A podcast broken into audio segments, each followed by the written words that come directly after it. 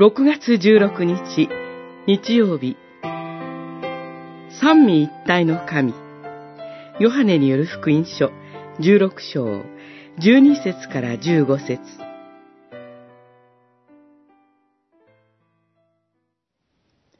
しかし、その方、すなわち、真理の霊が来ると、あなた方を導いて真理をことごとく悟らせる。その方は自分から語るのではなく、聞いたことを語り、またこれから起こることをあなた方に告げるからである。十六章十三節キリスト教の中心的な教理である三位一体について、多くの人が知りたがります。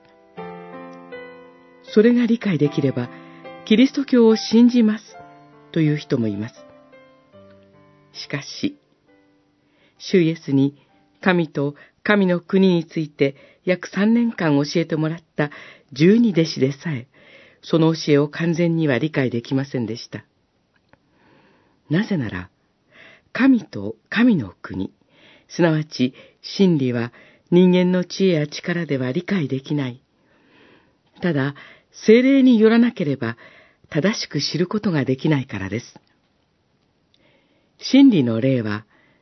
主イエスの約束通り、この世に来られました。そして、天の父は求める者に精霊を与えてくださいます。御子イエス・キリストが父なる神の御心に従順であられ、父のみに栄光を期したように、精霊は人々に御子イエス・キリストを告げ、主イエスに栄光を与えます。神の御子、イエス・キリストを通して実現した救いの真理を、精霊が私たちに悟らせ、私たちの救いを完成させます。日々、この三位一体の神秘を悟らせてくださった主を褒めたたえながら、精霊の導きに従って真理の道を歩んで参りましょう。